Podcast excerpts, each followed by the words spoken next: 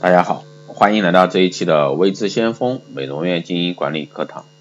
啊，今天这一期呢，主要还是给大家聊一下关于医美机构如何去利用啊新媒体瞄准你的一个精准客户。那如何利用一个新媒体瞄准你的精准客户呢？首先，我们要做一个客户归类与规划沟通流程。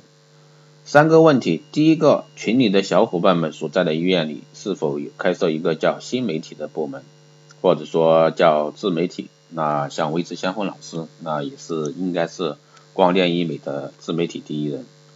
那请问有多少个小伙伴通过微信啊对老客户的维护成功出单啊三次或者说三次以上的呢？对自己的客户在微信的沟通中是否有进行过沟通的规划和相关的记录？那首先第一部分客户归类，那你就要去做一个标签分类客户的。信息备注等等。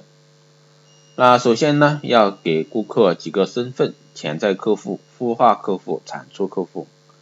假设啊，举个例子，假设今天现场咨询了一位从未接触过整形的顾客，同时呢，他又希望得到玻尿酸注射隆鼻的一些资料。通过基础的沟通和现场的深入了解，给他的两套方案。第一套性价比性价比较高的一个方案。第二呢？价格稍微高一点点的方案，但是顾客因为他的某些原因在做考虑。与此同时呢，你也为了方便第二次、第三次的交流，也相互加了微信的好友。那请问这个顾客是哪个身份呢？我们来首先说一下五步思考分析法。首先，当客户产生问题的时候，我们通过对他的沟通，要听到他的三个关键字。第二，分析客户的意愿，他的念头是怎么来的？那相关数据表示呢，大部分女性求改变，很多是已婚妇女，她们以情感问题为前提，还有一些是工作需要。那还有呢，就是这位朋友住过，他并没有做过整体的设计，那这是冲动型的顾客。那我们要给他聊迫切的状态。通过各个方面的沟通呢，我们判断他的意愿性强不强。有人会问，怎么最简短的时间判断他的意愿强还是行动强呢？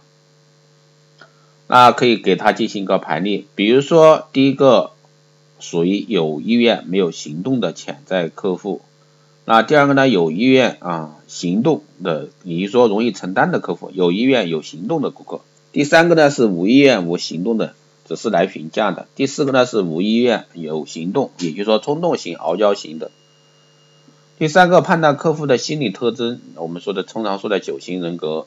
精明型、随和型、敏感型、虚荣型、傲娇型、逞强型、攀比型等等，都有相关的一些话术啊。第四呢，先确定我们要针对的客户，这个人是我长期开发的吗？或者说他只是短期出单，还是帮助他正确的去面对整形的一些心态？那第五是又该怎么做？第一是查找关键点啊，查找关键点。第二呢是顾客意愿分析，第三个顾客心理特征，第四个我们的目标我们该怎么做？第五步啊，这就是五步分析法的对策。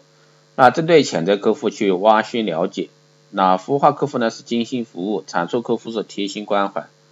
那如果说今天我们获得的信息是他是一个可短期又可长期的，同时呢他的整形的意愿又特别的强烈，那么这类顾客呢可以对他进行孵化。